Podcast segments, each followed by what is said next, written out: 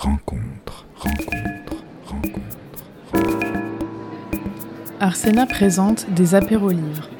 Lundi 3 avril 2023, Raquel Rardé Andrade et Guy Carrara étaient les invités de Gwenola David.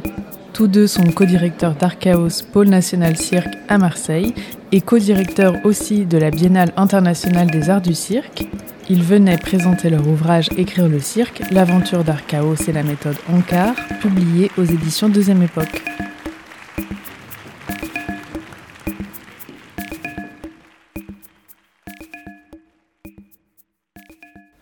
Bonjour à toutes et à toutes, bienvenue pour euh, cet apéro. Nous allons parler ce soir de Écrire le cirque, l'aventure d'Archaos et la méthode Ankar de Raquel Rache de Andrade et Guy Carrara. Cet ouvrage est publié aux éditions Deuxième Époque. Bonjour à vous deux. Bonjour. Quelques mots de présentation avant d'entrer dans le vif du sujet. Raquel Rache de Andrade, vous venez du Brésil, où vous étiez comédienne et circassienne. Vous êtes arrivée en France en 1986. Vous avez fréquenté l'École nationale du cirque Fratellini et c'est en 1987 que vous rencontrez Guy Carrara et la compagnie Archaos. Et depuis, il faut le dire, vos destins sont scellés. Euh, vous avez participé à toutes les créations d'Archaos dès 1988, en passant par les métiers de voltigeuse, de jeux icariens, acrobate aérienne et autres techniques circassiennes. Et à partir de 1999, vous devenez co-autrice des spectacles d'Archaos. En 2011, co-directrice d'Archaos, pôle national cirque de Marseille. Et en 2015, cofondatrice et co-directrice de la Biennale internationale des arts du cirque de Marseille. Vous voyez, il y a beaucoup de co, ça veut dire que vous le faites avec quelqu'un qui n'est autre que Guy Carrara. Guy Carrara qui a démarré avec des études de psychologie, qui a été comédien, metteur en scène de théâtre et de théâtre de rue. Alors là, à l'époque, hein, on est dans l'après 68 et vous avez fait votre retour à la Terre. Et puis après, vous avez rencontré le cirque, que vous n'appréciez euh, d'ailleurs à l'époque pas spécifiquement. Non. Mais surtout, je pense que plus que le cirque, c'est que vous avez rencontré Pierre Obidon, qui vient alors de fonder avec une bande d'amis Archaos, Cirque de Caractère. Et en 1986, vous rejoignez la compagnie Archaos, que vous co-dirigez avec Pierre Obidon à partir de 1987. Et puis ensuite, eh bien, euh, c'est ce duo. Vous êtes co-directeur d'Archaos, tout logiquement, avec votre co-directrice. Et en 2015, vous créez et vous co-dirigez la Biennale internationale des arts du cirque. Euh, Jusque-là, on a tous nos repères. Bravo pour le résumé. voilà. Vous avez donc euh, écrit Écrire le cirque, et vous l'avez écrit à quatre mains. Alors l'origi- l'originalité de cet ouvrage, mais c'est peut-être aussi euh, l'originalité de votre duo également, c'est que vos contributions ne se fondent pas en une, mais elles se composent les unes avec les autres. C'est-à-dire que on voit que euh, chacun a apporté sa part euh, du récit. J'ai envie de commencer par vous, euh, Raquel Rach de Andrade. Comment est-ce que euh, vous avez écrit ce livre euh, D'abord dans votre partie, comment c'est devenu un livre à quatre mains? Alors, l'histoire du livre même, elle a été très longue parce qu'au départ, on voulait écrire juste une brochure avec la méthode. Ensuite, on s'est dit, deux ans après, on s'est dit, et si on écrivait un livre avec quelques, quelques passages sur euh, ce qu'on pense, des réflexions. euh, donc, on, on l'a écrit, donc un premier ouvrage. Et puis, on a eu un premier éditeur qui nous a dit, il faut absolument les personnaliser. Et là, on s'est mis vraiment ensemble, on a dit, tout ce qu'on voulait pas, c'était personnaliser les livres. Et on s'est dit, euh, OK, c'est la demande, c'est peut-être intéressant de raconter un peu quelque chose. Et finalement, on a écrit le livre qu'on voulait écrire depuis le début et qu'on ne savait pas qu'on avait envie d'écrire.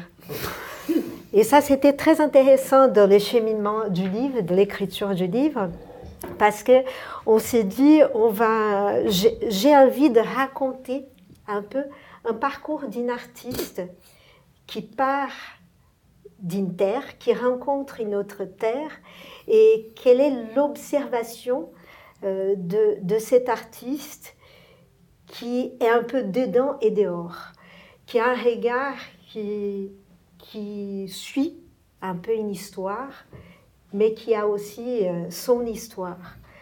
Et du coup, on s'est dit, ça peut être bien pour justement euh, donner euh, une certaine intimité avec le lecteur, de lui donner aussi euh, quelque chose euh, qui ne pourrait pas saisir au niveau de l'écriture. Donc, euh, donc on sait beaucoup de bon. Alors, euh, vous partez par de votre propre histoire, euh, Raquel Raldandrade.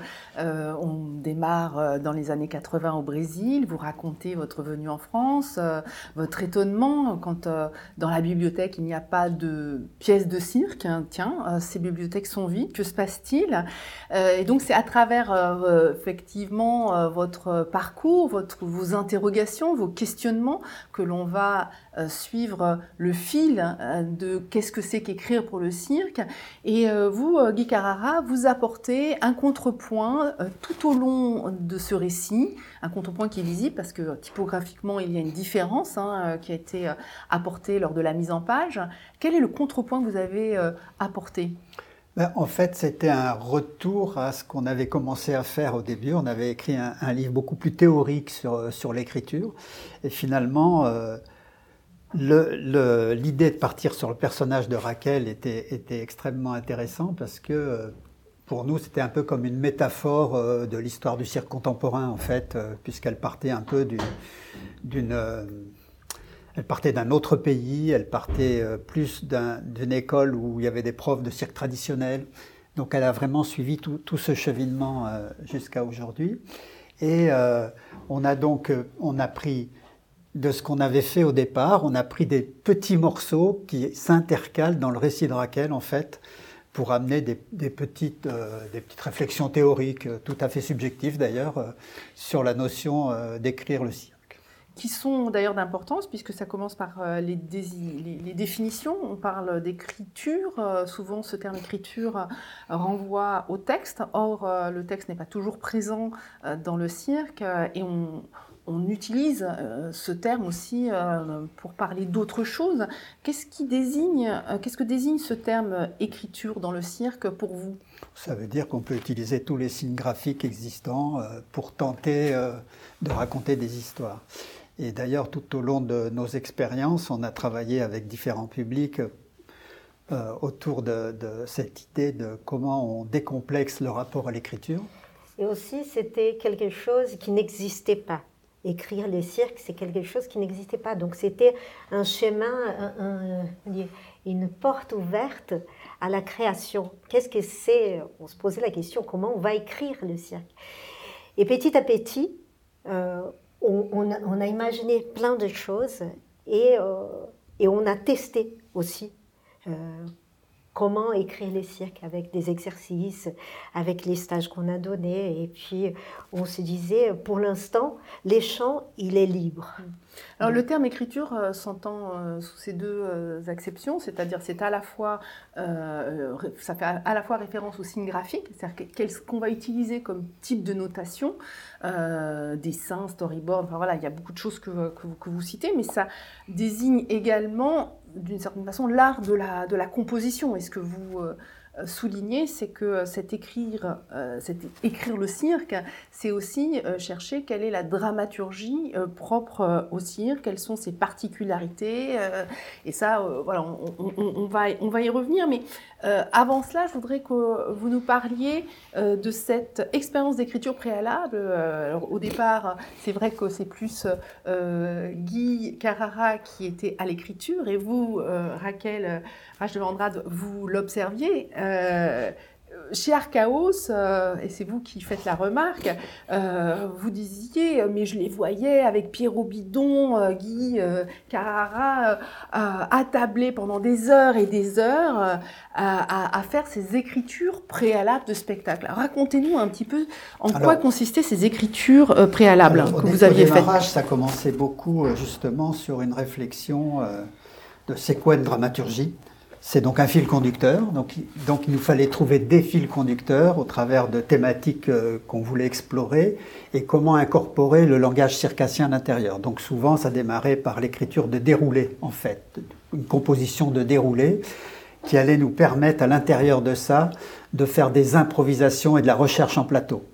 Donc voilà, ça a démarré un peu comme ça. C'était, c'était des recherches où voilà, bon, on avait un déroulé. euh, euh, si on voulait parler de la violence dans les banlieues, ou si on voulait parler euh, à l'intérieur de ça euh, de l'emprise des religions, ou je ne sais pas, de sexe, de, sexualité en tout cas. On, écrivait un déroulé, et à l'intérieur de ça, donc il y avait comme une composition de tableaux, et on allait à partir de ça faire de la recherche sur le plateau et tout doucement construire donc une dramaturgie. Donc ça c'était vraiment le début. Et puis progressivement, ça a été de plus en plus écrit en fait sur les thématiques surtout. Et euh, donc on est arrivé progressivement à écrire des scénarios. Alors comme Raquel le dit dans, le livre, en fait, ça a été pendant très longtemps euh, des feuilles libres, des cahiers abandonnés, jetés, etc. Donc on n'avait pas l'idée de la ressource en tout cas. Euh, euh, et puis, comme on le disait toujours, on n'a que la mémoire du futur, euh, on garde rien, surtout pas, on pense qu'à l'avenir. Et donc, forcément, ça, ça, ça, n'incitait pas à, avoir cette préoccupation euh, de l'esthétique d'une écriture, en tout cas, par exemple, hein, de comment, comment mettre ça en forme de, de, de belle manière. Puis, progressivement, avec le temps, euh, on a écrit davantage, on a écrit davantage pour Metal Clown, on a écrit davantage surtout pour, pour Game Over, où on avait un, un scénario euh, euh, écrit, dessiné, etc. 94. J'en ai un là d'ailleurs. Mm. Ben, à, l'époque, ces euh, spectacles, euh, Game Over, Metal Clown, les spectacles Dark House rassemblent un nombre impressionnant d'interprètes, jusqu'à 100 interprètes de 16 nationalités différentes. Est-ce que la nécessité de partager l'histoire avec un support qui pourrait circuler avec les interprètes, les compositeurs, etc., est ce qui a fait naître euh, ce travail-là Oui, puisqu'il y a une nécessité, effectivement. Euh, c'est un petit peu comme au cinéma. Quoi. On va travailler avec beaucoup, beaucoup de, personnes euh, avant la création, donc des compositeurs pour la musique, des scénographes, des costumiers des, assistants à la mise en scène, enfin, etc. Tout, ce qui peut constituer euh, le, monde qu'il faut euh, créer, pour créer un spectacle qui tournera avec 100 euh, personnes au plateau. donc c'est, ce, document est fondamental pour donner à l'avance donc à tous ces gens qui vont, qui vont eux créer avant. Hein. pour, Game Over, par exemple, je me souviens qu'on aurait un temps extrêmement réduit pour. Euh, on l'avait créé au, Zénith Dôme de Marseille et on avait cette salle huit jours. Donc euh, avant, on a répété par petits morceaux euh, des petits endroits et, tout le monde a, a, travaillé. Bon, là, il y avait beaucoup de création d'images. C'était les premières grandes images défilantes et tout. On, mettait d'ailleurs des jours à créer ces images, alors que maintenant ça se fait en, 10 minutes. Mais euh, c'était le début de tout ça. Et euh, donc ces gens ont travaillé beaucoup, beaucoup, beaucoup à l'avance. Et en huit jours, euh, dans, la grande salle, il fallait qu'il y ait un spectacle terminé. Donc forcément, cette Bible de départ était fondamentale pour tout le monde. Vous étiez à l'époque euh, interprète d'Archaos, euh, Raquel Rage de Andrade. Comment est-ce que, en tant qu'interprète, euh, vous empariez justement de, ce scénario? Comment se l'approprier? Comment entrer en fait dans l'histoire à travers ce document, cette écriture préalable? C'était important pour savoir de quoi ça parlait du spectacle et de se situer en étant interprète pour pouvoir aussi proposer des choses aux metteurs en scène et aux auteurs. Donc c'était très important en étant interprète. Moi j'adorais, hein, c'était mon rêve d'avoir, en étant interprète du théâtre d'abord, pour moi c'était un rêve d'avoir cette Bible, comme dit de pouvoir aller piocher dedans euh, de repères, de, des petites nuances euh, où on pouvait s'accaparer et dire je vais proposer à partir de, de ces écrits quelque chose à moi. Donc c'était très très agréable. Et surtout sur In vitro, là Guy était tout seul. Et moi, j'ai rentré comme interprète un peu après la création. Et euh, je disais, mais Guy, il y a déjà assez d'interprètes, il n'y a pas besoin d'une autre interprète. Il a insisté, j'ai pris les scénarios et j'ai dit, d'accord, dans ton scénario, il y a quelqu'un qui court dans une roue, parce que c'était un laboratoire clandestin, ça parlait des premiers clones humains. Donc, euh, et là, je me suis dit, voilà, je vais faire interpréter ces personnages-là, le hamster du laboratoire, j'ai dit, je vais courir pendant tout le long du spectacle. Et c'était super important parce que c'est, il manquait euh, dans le spectacle qui existait déjà ces personnages-là. Et je pouvais recourir à ces scénarios et les choisir. Je dis, et ça, c'était euh, très, très fondateur, je pense, euh, de, de, la liaison de l'interprète avec l'auteur, le metteur en scène. Oui, du coup, l'auteur et le metteur en scène, qui étaient la même personne, même si ce, ce sont deux fonctions bien différentes, euh, ne pouvaient pas refuser, puisque, vu qu'effectivement c'était un élément posé dans le scénario. Il a fallu réinvestir dans le décor. Dans les euh, créations suivantes euh, que vous avez souvent euh, co-écrites hein, ou écrites et mises en scène, enfin voilà, puisque vous êtes partagé très régulièrement les, rôles, on voit à travers cet ouvrage qu'il y a beaucoup aussi de temps d'expérimentation qui vont se produire sur, sur le plateau. Alors, quelle est l'interaction dans ce processus d'écriture euh, particulier du cirque entre, on va dire, la pensée, euh, l'imagination et puis euh, la pratique, l'expérimentation? Comment ça se construit? Comment l'écriture finalement se, détermine entre ces, deux pôles?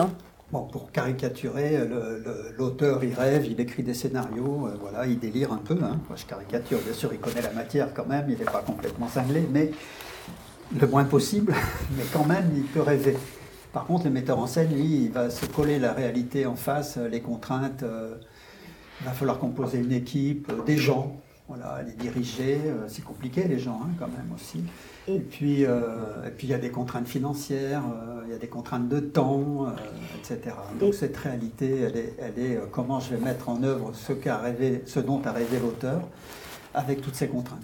Et surtout aussi dans les cheminements de, la coécriture, euh, on a fait une belle expérience aussi, c'était de coécrire un scénario et après ouvrir l'écriture aux interprètes. Et ça, c'était aussi une très belle expérience, parce qu'on avait une base, on savait de quoi on allait parler tous, mais après, on a aussi euh, laissé des morceaux à chaque interprète qui devenait auteur aussi. Et c'est. Et chaque plus, création. Plus qu'être interprète créatif, il devenait auteur. Il devenait auteur aussi. Et pour on se disait qu'avec l'écriture de cirque, on pouvait tout essayer. Hmm. C'est ça qui était important. Quand je disais, il y avait un champ libre. C'est vrai qu'il y a encore ces champs libres. On a, on a de la chance, on est encore dedans il n'y a pas encore la formatisation d'un type d'écriture. Mm. Donc, euh, on peut parler des écritures de cirque. Euh, Et ça, ça se voit aussi à travers les reprises de répertoire, puisqu'une des particularités d'Arcao, c'est d'avoir régulièrement remis sur l'établi euh, des œuvres. Je pense par exemple à Parallèle 26, hein, que vous avez créé il y a déjà quelques années, en 2006, voilà, qui a été repris avec des interprètes professionnels, mais également avec des amateurs donc ça veut dire que c'est une écriture ouverte où la singularité de l'interprète peut pleinement s'épanouir en tant qu'interprète ou en tant que co-auteur. Alors on a, on, a, on a essayé, on a fait plusieurs essais en fait dans la reprise de répertoire euh, avec In Vitro euh, dont on a parlé tout à l'heure. On, a, on avait fait, euh, dix ans après, on a fait deux reprises en même temps. On a repris, on a fait une reprise d'une version dite d'origine, avec les décors d'origine, les costumes d'origine, les musiques d'origine, voilà, tout ça. Vanessa euh, Sylvie, ici présente, euh, était témoin au Brésil de cette expérience. donc il y avait une version qu'on a donnée à un metteur en scène italien, donc volontairement à un autre metteur en scène pour qu'il remonte cette pièce dite à l'identique, sauf qu'au lieu d'avoir 9 ou 10 artistes sur le plateau, il en avait 22 ou 23, donc il a quand même fallu qu'il fasse une adaptation mais avec beaucoup d'éléments de, semblables au scénario d'origine. Mm. Par contre, euh, Raquel et moi, on a, on a réécrit une autre version à partir du scénario d'origine, mais en, retravaillant complètement la scénographie différente, une réécriture scénographique. Et... en prenant aussi des choses qu'on n'avait pas pris à la première version. Par exemple, la première version, il n'y avait pas d'animaux sur scène. C'est là où on s'est dit, et si on prenait dans le scénario des choses qu'on n'a pas utilisées, qu'on n'a pas approfondies Et du coup, on, a, on avait deux moutons Oui, et là deux aussi, poules. c'était un retour au scénario d'origine. Voilà, alors ça, ça effectivement, ça a été des, des reprises euh, réadaptées complètement, hein, les, même dans les deux cas. Par contre, Parallèle 26, on a fait une autre expérience, c'était des reprises à l'identique, mais vraiment à l'identique, euh, avec des jeunes en plus qui finissaient leur... euh, qui sortaient de, formation donc, pour le PNSD de, Cannes, donc euh, l'école supérieure de danse de Cannes, et, euh, moitié euh, élèves de cirque de la- de l'école de cirque Piste d'Azur, centre régional de, de cirque. Et à chaque fois, avec deux, deux distributions différentes, et à chaque fois, c'était quatre circassiens et quatre danseurs. Et là, c'était vraiment une reprise à l'identique de ce qui s'est fait en 2006. Mais quand je dis à l'identique, vraiment euh, chorégraphiquement, euh, les mêmes gestes, les mêmes parcours, etc. Bien sûr, avec euh, la singularité de présence de, de- de l'interprète, hein, forcément. Oui, parce que pour nous, c'était toujours quelque chose d'important, la reprise des répertoires. Et moi, je me rappelle comme interprète, quand j'ai vu l'éloge du poil des jeunes Mordoges, je regardais cette pièce et je disais, Ah, je vais la faire. J'adorais, je disais, je vais absolument l'interpréter. Et je suis allée donc parler à, à Jeanne, et à l'époque, elle m'a regardée comme si j'étais une folle, en disant, comment ça? C'était un tabou. Hmm. Il n'y avait pas quelque chose euh, euh, de possible à cette période-là. Je disais, oh, c'est peut-être un peu trop tôt. Je me disais peut-être. euh, Mais c'est vrai que euh, très couramment dans les créations de cirque, euh, l'auteur et metteur en scène, une des particularités d'Archaos, c'est d'avoir fait appel à des metteurs en scène dans les premières œuvres, hein, euh, Michel Dallaire, euh, puis ensuite Franco Dragone, Franco Michel Dragone, etc. euh, Euh, et que très souvent, etc. donc, euh, la fonction d'auteur et de metteur en scène euh, est tenue par euh, la même personne. Alors c'est peut-être un peu schizophrénique entre souvent euh, hein, la personne qui rêve et celui qui dit au plateau non mais t'as vraiment t'as, ça.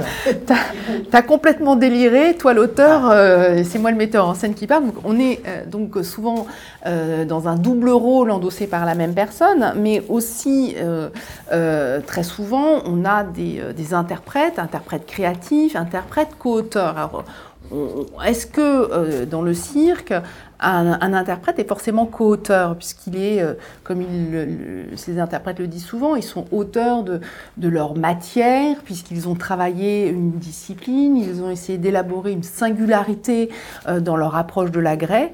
Euh, Est-ce que euh, interprète créatif, euh, somme toute, c'est une position tenable, existante dans le cirque? Je pense. Tout est possible. tout Il est faut, possible. il faut les définir avant que ce soit créé. Oui, en cours de création, en cours on le définit. Est-ce que je, vous êtes ou ou je suis un interprète euh, créatif ou est-ce que je suis un co-auteur? Et ça, il faut le définir avant la première. Comment vous feriez la différence? Parce que j'imagine que euh, euh, il faut euh, être aussi en mesure euh, soi-même de savoir un peu identifier la place et le rôle de chacun dans votre pratique à, à l'usage. Qu'est-ce qui, pour vous, constitue une ligne de démarcation, aussi ténue soit-elle, entre C'est un petit peu comme dans le monde de la danse aussi, ou ou même peut-être dans certains cas au théâtre. Je, je crois que l'artiste-interprète doit être de toute façon créatif. Après, donc, il met euh, son bagage au service d'un metteur en scène. Le metteur en scène va se servir de ce bagage. Après, euh, c'est à eux de décider euh, quelle, est, cette part. et j'ai pas, pas vraiment de réponse à ça. En tout cas, quand j'étais moi administrateur cirque à la SACD, et j'ai un collègue ici dans la salle qui peut, qui peut aussi, qui s'est posé ces questions. C'est euh, euh, moi souvent lors de réunions avec les artistes, je disais vraiment ça. Je disais, il est nécessaire avant, pendant le cours de la création, même à, quitte à le remettre en question euh, pendant ce laps de temps avant la, la présentation en public, en tout cas de bien définir qui est auteur et qu'est-ce que ça veut dire, pourquoi. Et ça, euh, il n'y a, y a pas de méthode miracle par rapport à ça. Ce sont, des gens, des, gens qui vont partager, qui vont décider ensemble ou pas, ou qui vont rompre d'ailleurs pendant la création euh, avant, cette, euh, avant cette date ultime. Mais c'est très important. Je, reviens sur euh, ce dont on parlait tout à l'heure. Euh, en 2006, donc, euh, j'avais créé avec euh, Evelyne Rappeau à la Villette un- un, festival qui s'appelait des auteurs des cirques. Et j'avais organisé une table, une table ronde, une discussion justement euh, sur l'écriture et déjà la reprise de répertoire, donc en 2006. hein. Et alors là, attention. Et je me souviens, il y avait euh, Jean-Baptiste André, euh, qui avait écrit d'ailleurs son, son, son premier, je me rappelle son premier spectacle, qui avait écrit un super scénario euh, que j'avais beaucoup aimé, euh, avec, un- avec des dessins, etc. Intérieur etc. nuit. Oui, voilà, merci, merci pour le titre. Et euh, il était là et j'avais parlé de ça, de cette, euh, de cette notion d'auteur, d'œuvre, de cette relation un petit peu euh, incestueuse de l'auteur avec son œuvre, voilà, qui avait du mal à couper cordon, tout ça. Et, donc je parlais de cette idée de, Jean-Baptiste, tiens, tu as écrit un super spectacle, est-ce que tu pourrais imaginer, toi l'auteur de ce spectacle, qu'un jour quelqu'un puisse le reprendre, etc. Et c'était un tel tabou, euh, je- pas que lui, hein, mais je me rappelle de lui ce jour-là, mais, mais tous, les, tous les artistes présents disaient c'est impossible au cirque. Au cirque, ça n'est pas possible. Au cirque, c'est celui qui a créé qui va donc devoir réinterpréter éventuellement son œuvre, mais personne d'autre. Et, et surtout, euh, c'est parce que, comme je disais au départ, il n'y a pas encore une formatisation dans l'écriture de cirque. Donc, euh, il y a, il y a encore des possibilités. Donc, euh, c'est les champs libres, mais c'est aussi les champs aussi des controverses, euh, des difficultés, de peut-être des fractures, de, de- des moments de, moments ronds avec, euh, avec certains. Donc, il y a, c'est les moments de la création aussi. Parce que ça s'invente en ce moment. Oui, tout à Exactement. fait. Tout à fait. Revenons un petit peu aux spécificités euh, de l'écriture de cirque, puisque c'est aussi euh, au cœur de cet ouvrage euh, Écrire le cirque, l'aventure d'Akaos et, la méthode Ankar. Vous l'abordez sous de multiples, de multiples aspects. On a parlé d'une chose peut-être qui est revenue à plusieurs reprises, ce terme de scénographie. C'est-à-dire euh, euh, l'espace du cirque et euh, la façon dont le cirque s'é- s'écrit peut-être d'abord dans un espace. hein. Oui, souvent ça démarre par où est-ce que je pose mon agrès sur scène? Quel endroit, quelle hauteur, dans le coin, en face, enfin, etc. On a cette préoccupation, parce que dans le cirque, souvent on a des agrès ou des objets, ou même son propre corps d'ailleurs, où est-ce que, qu'est-ce que j'en fais, où je le mets. En tout cas, il y a une préoccupation de l'espace en général euh, dans le cirque qui est, qui est multidimensionnelle. Et, et cette préoccupation scénographique est- très importante par rapport à ce qu'on va raconter, où on va se positionner sur scène, mais dans le rapport au public aussi. hein. Donc c'est pour ça qu'il y a beaucoup d'espaces qui s'inventent euh, dans le cirque, des, scénographies complètes, même des salles, hein, des chapiteaux. Euh, c'est euh, plus important au cirque encore que dans les autres euh, arts du spectacle vivant. Et c'était aussi une particularité euh, dans nos écritures aussi. Euh, parfois on commençait l'écriture d'une pièce, d'une scène, à partir de la scénographie. Et ça, c'était des fois c'était la scénographie qui disait de quoi on allait parler. Et ça, c'était une écoute par rapport à ce qu'on voulait au niveau de l'espace, de la relation avec le public et de la mise en espace des agrès. Vous avez expérimenté euh, plein de dispositions hein, entre. euh, euh, alors, euh, je reviens un, petit peu à Metal Clown, parce que là, c'est quand même, je pense, le summum de la scénographie euh, absolument incroyable.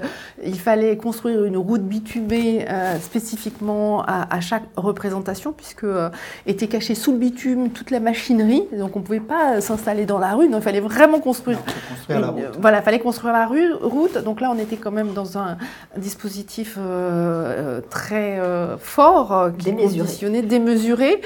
mais également dans vos autres spectacles où il y a eu du bifrontal, du trifrontal, du circulaire. Enfin, voilà, on- vous avez testé beaucoup de configurations possibles. Et ce qu'on voit qui est très intéressant dans les schémas qui sont dans cet ouvrage, c'est que très souvent l'écriture théâtrale ou chorégraphique est linéaire, c'est-à-dire qu'elle va se passer euh, au sol et que ce qu'on matérialise, ce qui est matérialisé à travers les schémas que vous nous présentez, c'est que c'est une écriture en trois dimensions. Est-ce que ça, pour vous, euh, en tant qu'interprète, en tant qu'auteur euh, de, de, cirque, c'est une dimension très spécifique et, et fondamentale que vous intégrez dans vos créations? Oui, d'ailleurs, euh, de, plus en plus, quand on donne des stages, Raquel, euh, qui est une, folle de la maquette, si je puis dire. Euh, oui, je, dis tout le temps, les cirques, ça s'écrit en 3D, justement. Je dis comment on va trouver la forme de cette écriture? Donc, on, travaille beaucoup sur papier, on travaille aussi avec des vidéos, mais je me dis que la maquette, c'est quelque chose qui va donner toute cette sensation dans l'espace. Avec les maquettes, on peut imaginer où est-ce qu'on met la grès, mais aussi qu'est-ce que la scénographie va nous envoyer par rapport à la continuité de l'écriture. Donc, euh, des plus en plus, donc on trouve des systèmes pour que tout chacun, même celui qui ne sait pas construire des maquettes, puisse construire des maquettes et puisse créer des pages des livres avec des maquettes. Enfin, ça, c'est dans le, dans le contexte des stages que l'on donne, hein, où il faut faire une maquette en 10 minutes. Voilà, mmh. comment on, perfectionne ça, bien entendu. Après, bien sûr, euh, au niveau euh, professionnel, donc, on a toujours construit des maquettes. Euh, oui, de belles maquettes. Voilà, pour, pour avoir une, une, idée, une idée un petit peu de là, là où on va, quoi. Mmh. Et puis euh, la verticalité euh, porte aussi un sens euh, très fort. C'est pas tout à fait la même chose quand on passe de cour à jardin que quand on fait le lien entre le ciel et la terre. Donc il y a forcément une dimension symbolique qui rentre en ligne de compte et qui est très particulière au cirque. Hein. Exactement. C'est vraiment. Alors, je, fais un petit rewind aussi. Ce qui est important aussi par rapport à cette notion d'écriture, là, ce qu'on aimerait en fait, euh, là où on aimerait arriver, c'est que de la même manière qu'on aimerait que l'acte acrobatique euh, euh, s'enseigne différemment dès les, écoles de loisirs, donc hein, où on intègre déjà une intention dramaturgique, on va dire, voilà, au mouvement acrobatique pour aller vite. aussi, on aimerait que l'outil euh, papier-crayon soit vraiment le quotidien de l'artiste de cirque. C'est-à-dire l'artiste de cirque, il fait une impro, ben, il, a, il a un carnet à côté de lui et il prend des notes, ce qu'il a envie de garder, etc. Qui a un rapport, euh, un retour permanent euh, papier-plateau. Alors pourquoi vous avez ce, désir-là? Qu'est-ce que ça apporte justement, selon votre expérience, de, de voir coucher sur le papier une improvisation qu'on a éprouvée dans le corps? Ça travaille la pensée. C'est très important de travailler le corps dans les improvisations, mais amener aussi la pensée. Et, et ces liens entre pensée, corps, improvisation, il est super important pour la création. Il y a une chose aussi qui est spécifique au, cirque, euh, et c'est pas l'ancienne acrobate euh, voltigeuse qui va me contredire, je pense, c'est euh, la question de la prise de risque. comment est-ce que d'un point de vue de l'écriture, ou plutôt de la dramaturgie, hein, puisqu'on on, a parlé d'écriture euh, qui peut fixer euh, les différentes euh, étapes, et puis il y a la question de la dramaturgie, c'est-à-dire la façon dont on va travailler le sens, on va travailler ces éléments-là. Qu'est-ce que ça apporte dans l'écriture dans le, pour le cirque? Alors la prise de risque, la prise de risque, suivant comment elle est mise en scène, elle peut vouloir dire plein de choses différentes.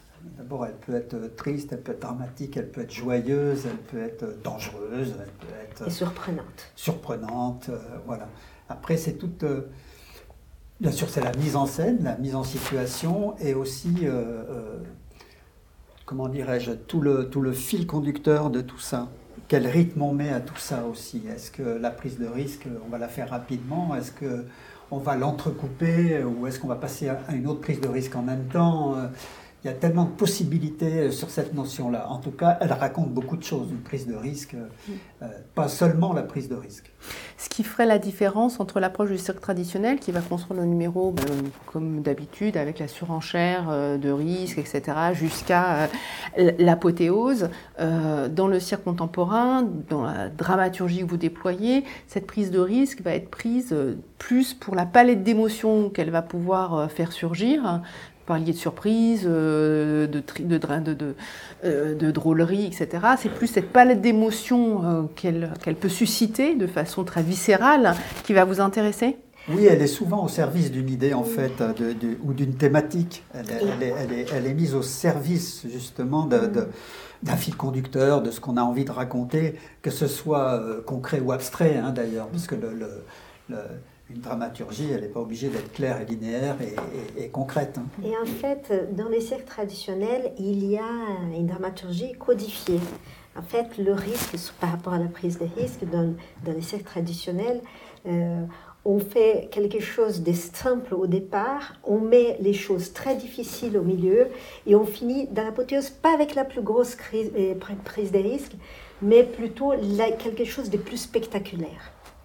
En fait, la prise des risques, la vraie, elle se passe au milieu du numéro.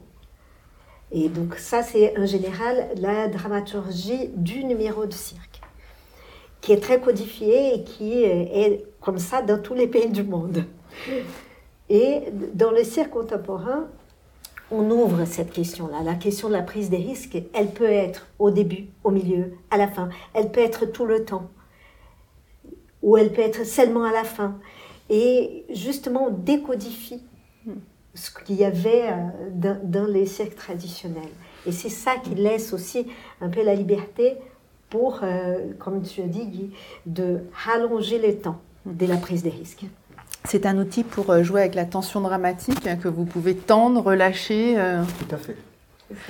Vous avez aussi beaucoup travaillé euh, avec euh, des chorégraphes, euh, Sylvie Guillermin pour Parallèle 26, vous, venez du théâtre, mais donc vous avez ressenti cette nécessité ou ce, désir de, travailler avec ces personnalités qui vont aborder le mouvement différemment. Qu'est-ce que ça vous a apporté dans votre écriture de cirque? Euh, ce qui est très intéressant, c'est l'exigence en fait euh, des gens de la danse sur la qualité du mouvement. hein, par exemple, qu'on n'a pas euh, forcément nous au départ. Cette exigence-là. Et dans l'écriture, avec Sylvie, on a partagé vraiment des visions très différentes sur le mouvement, mais aussi sur la dramaturgie. Et les uns se nourrissaient des autres, ce qui était vraiment très, très agréable. Et, et on a passé des longs moments euh, sous les platanes à écrire, à discuter. On a repoussé aussi le temps de la création parce que on se disait où est-ce que la danse et les cirques se rencontrent? Parce que ça c'était la première question. D'accord on va travailler ensemble mais où est-ce qu'on se rencontre? Et déjà c'est sur la scénographie qu'on est parti en disant la danse elle travaille beaucoup au sol et euh, le cirque il peut travailler un peu en hauteur donc on va les rencontrer au milieu donc on a travaillé beaucoup sur des perches et on s'est dit on va créer un langage entre les deux arts. Parce que, on se disait, on va pas s'appuyer sur un ou l'autre. On va vraiment essayer de se rencontrer. Donc, euh, on a travaillé vraiment au milieu de ces bars, beaucoup, pour voir euh, si on arrivait à trouver les liens entre la danse et le cirque. En tout cas, le défi a été, ça c'était intéressant pour nous, parce que les corps des circassiens sont marqués, les corps des danseurs aussi, et, et différemment. Quand on les voit marcher, on voit, on voit qui est qui tout de suite.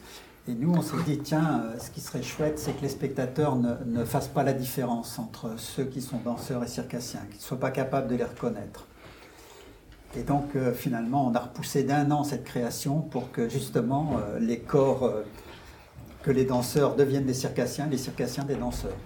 Et, et à la fin, je crois qu'on a réussi. C'était vraiment huit artistes qu'il était difficile de, de distinguer. Sur le plan dramaturgique, il y a aussi euh, un autre défi parce que la danse va travailler sur la fluidité, sur les glissements, sur le passage euh, d'une séquence à une autre, mais euh, en- en- on va dire en fondu En enchaîné. Euh, le cirque avec euh, bah, la question des agrès, euh, de- des numéros qui, euh, ou des figures de cirque. euh, va travailler plutôt par, par tableau, tout comme d'ailleurs peut le faire le théâtre en différentes scènes. Euh, et donc ça oblige à, à, travailler différemment sur la composition, sur le rythme, sur le tempo. J'imagine que de inviter des, des artistes de chorégraphes dans la création. Je ne sais pas, je ne sais pas. Là, là, tu me poses une question qui me bouleverse complètement aujourd'hui. J'ai du mal à répondre à ça. Euh, je ne sais pas.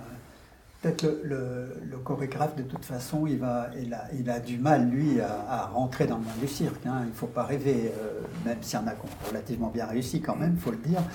Euh, ça n'est pas si simple, la matière cirque pour un chorégraphe. Et pour, euh, pour les gens du cirque aussi, euh, l'exigence de la danse euh, peut perturber. Ce qui est intéressant, c'est vraiment ce qu'apporte chaque monde à l'autre. C'est ça qui est intéressant.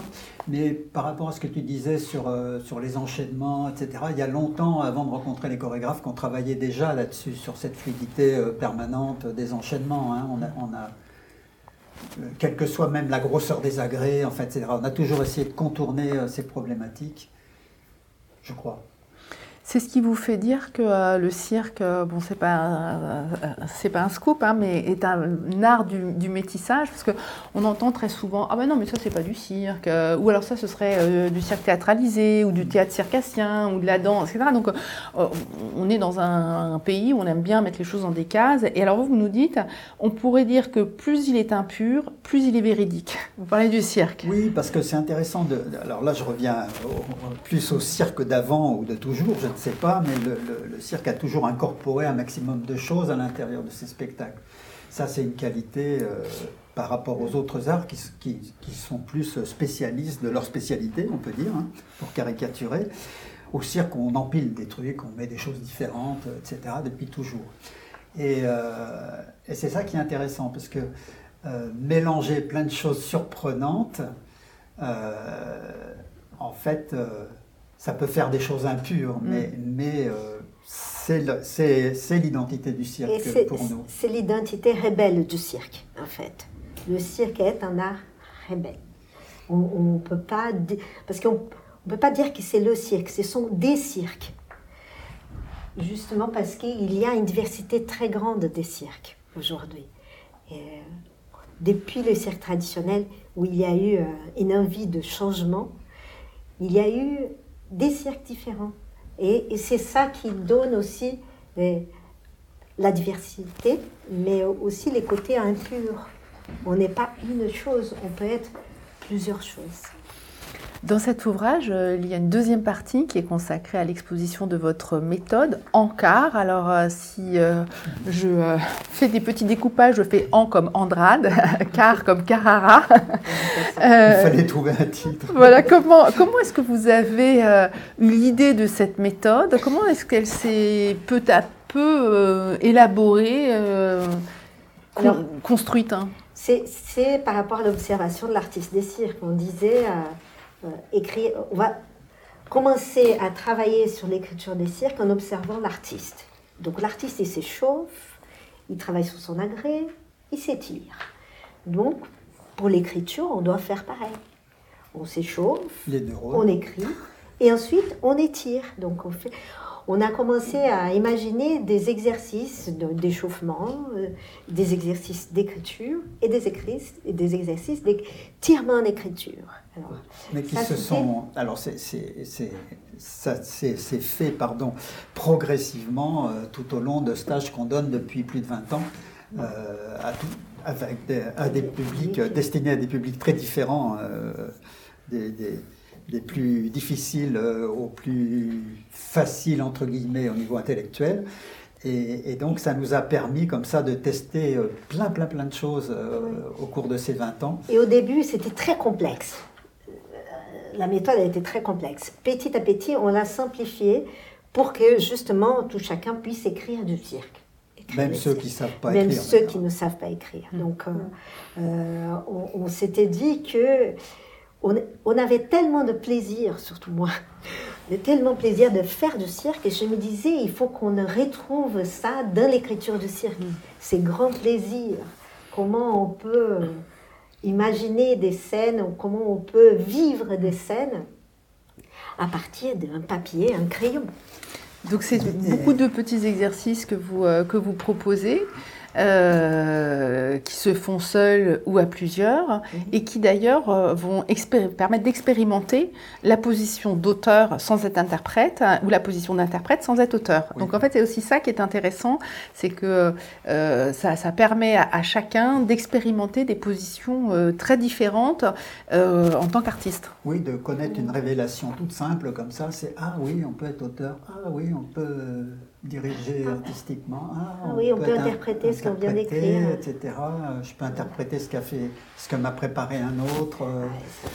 Et puis lui dire que c'est pas possible parce que là, ça marche vraiment pas. Voilà, on se critique Ça tient pas debout.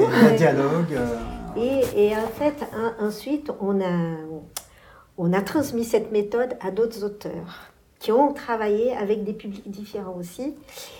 Et là, on entend les retours des, gens qui donnent des stages un peu partout par rapport à cette méthode. Et ça nous fait plaisir parce qu'ils disent tout le temps, ça marche. Donc c'est pas seulement nous, mais ce sont d'autres qui se sont emparés et qui disent, ça marche. Mais au départ, il y a vraiment l'idée aussi euh, de décomplexer le cirque par rapport à l'écriture, ou le circassien par rapport à l'écriture. C'était très important. Euh, je, me souviens, en 1988-89, je faisais partie d'une commission euh, interministérielle, éducation nationale, ministère de la Culture, pour décider quel est le diplôme qui allait être donné au CNAC. Et je représentais la profession avec Annie Fratellini. Annie Fratellini, avec qui je m'entendais très bien, voulait un brevet et moi je voulais un bac plus 5. On était en 88. Imaginez quand euh, en 88, je dis mais moi je veux un bac plus 5 pour le CNAC. Tu es complètement cinglé, ils sont tous illettrés, euh, c'est pas possible. À l'époque. Ce qui n'est pas vrai non plus. Non, mais, c'est exactement ce qui se disait à ce moment-là. Moi, je disais non, mais détendez-vous, on ne crée pas un diplôme pour aujourd'hui, de toute façon, on crée pour les 10 ans qui viennent au moins, enfin, etc. Et puis, euh, et ayons du, respect euh, pour l'intelligence qui ne s'est pas encore exprimée. Enfin voilà, je vais. Finalement, j'ai eu un bac plus 2, mais pas sur le, pas forcément sur des arguments euh, que je défendais au départ. C'est l'argument qui a marché, ça a été de dire, écoutez, euh, ces gens euh, vont donner leur corps à la science quelque part. Hein, voilà, c'est un métier dangereux, etc. Il y en a certains juste après leur, sortie vont finir sur un petit fauteuil, vont avoir des problèmes, etc. Donc, ce qui serait chouette, c'est qu'ils aient quand même un minimum de, de niveau d'études pour pouvoir refaire des formations, etc. Et c'est cet argument-là qui a permis à l'époque d'avoir un bac plus 2. Hmm. qui est devenu, euh, qui est devenu bac plus 3 aujourd'hui, puisque c'est une niveau licence. dire que ce, je, parle de ça pour dire que cette, cette idée que le circassien ne sait pas écrire, voilà, c'est quand même quelque chose d'ancré. Et puis le circassien, après, il se dit, ouais, bah, de toute façon, moi, je parle avec mon corps, j'ai pas besoin d'écrire, tout ça, ça me fatigue, etc. Et, et après, on s'est aperçu, nous, que en fait, ce syndrome de la page blanche, il n'était pas réservé aux circassiens. En fait, il est réservé à tout le monde, ce syndrome de, gens. et ça, on, on, a découvert en donnant des stages à, à des, des, élèves des cinquièmes, des quatrièmes. Et aussi à des professeurs de l'éducation nationale, de mm. toutes disciplines confondues d'ailleurs. Hein, le, le, face à la page blanche, je dois créer quelque chose.